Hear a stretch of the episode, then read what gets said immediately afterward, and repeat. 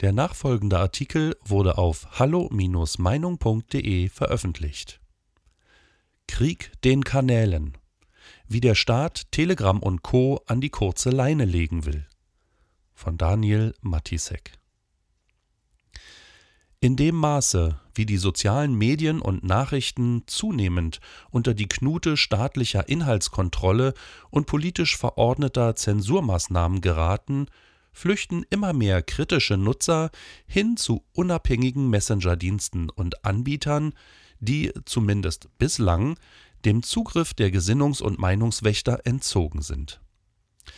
Kein Wunder, dass vor allem linke, westliche Regierungen alles daran setzen, dieses aus ihrer Sicht infame Ärgernis abzustellen und auch über die unabhängigen Plattformen und Dienstleister Kontrolle zu erlangen.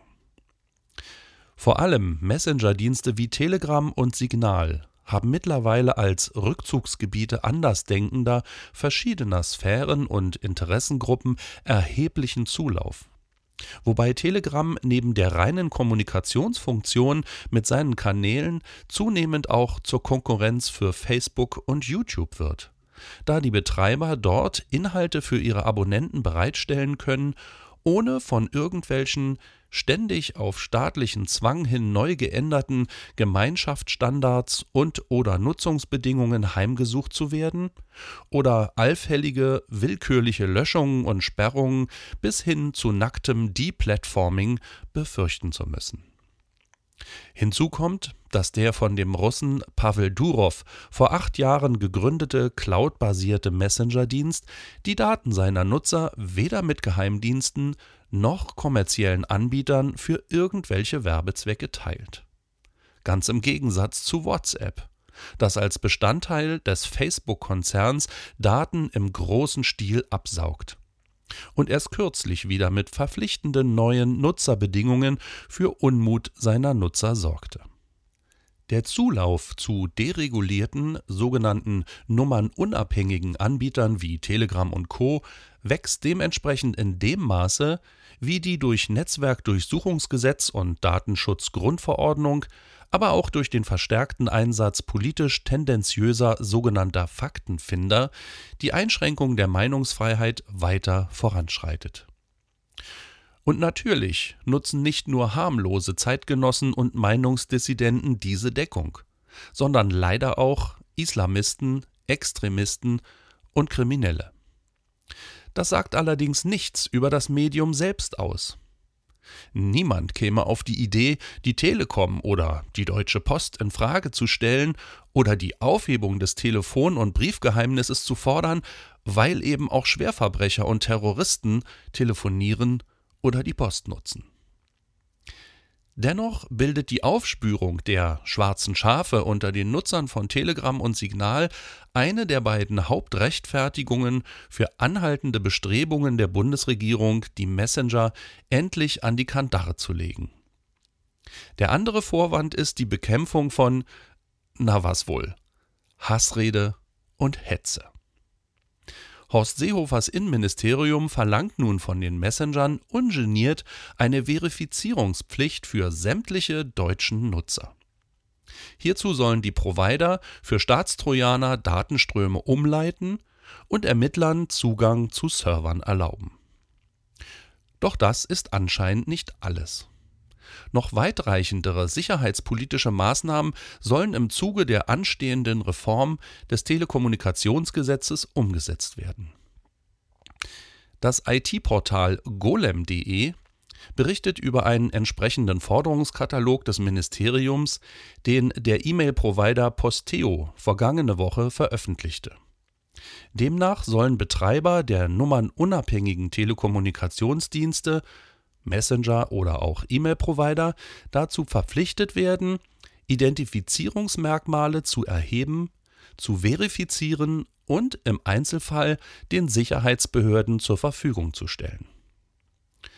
Ursprünglich hatte diese Forderung die Innenministerkonferenz ausformuliert, nachdem einzelne Bundesländer im Bundesrat die Identifizierungspflicht von Nutzern sozialer Netzwerke verlangt hatten Die Formierung einer außerparlamentarischen Opposition im Netz aufgrund fortschreitender Einschränkung des zulässigen Meinungskorridors, gerade in Corona-Zeiten, macht es für den autoritären Linksstaat unverzichtbar, auch jene abtrünnigen und unabhängigen Stimmen endlich zum Schweigen zu bringen, die sich bisher seiner Kontrolle entziehen.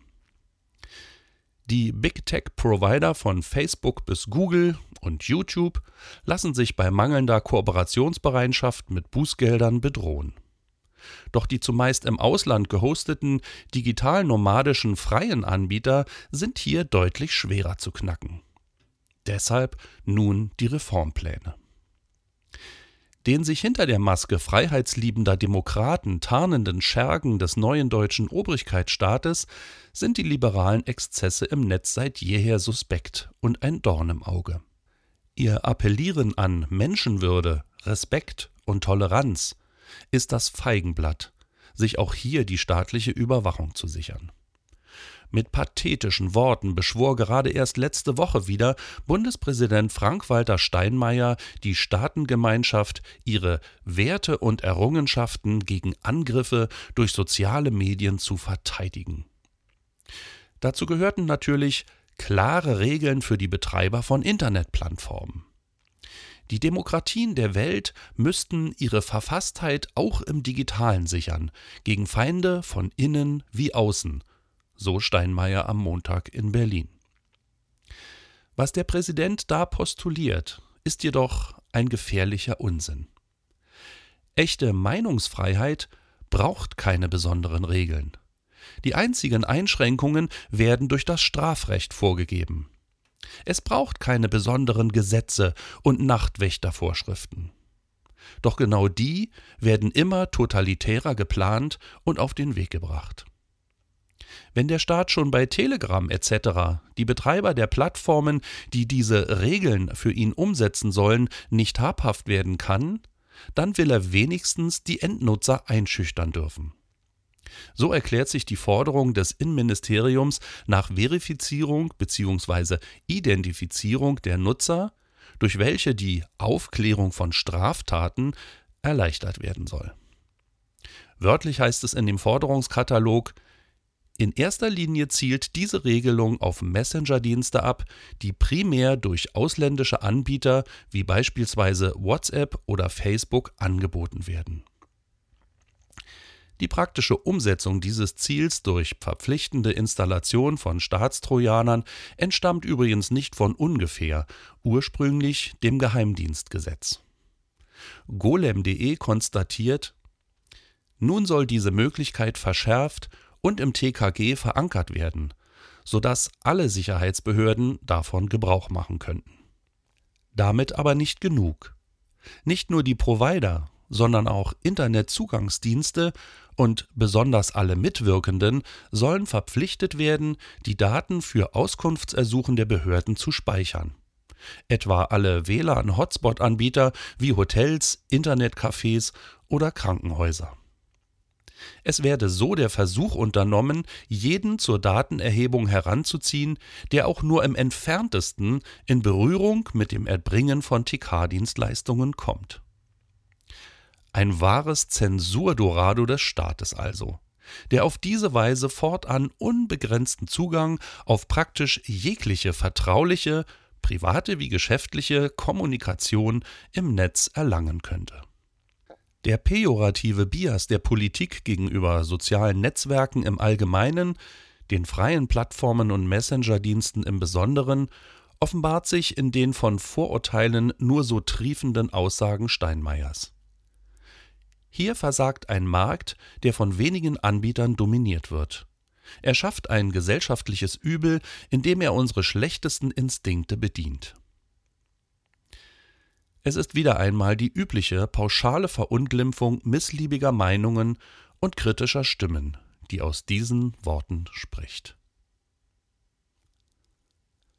Weitere Beiträge finden Sie auf hallo-meinung.de. Wir freuen uns auf Ihren Besuch.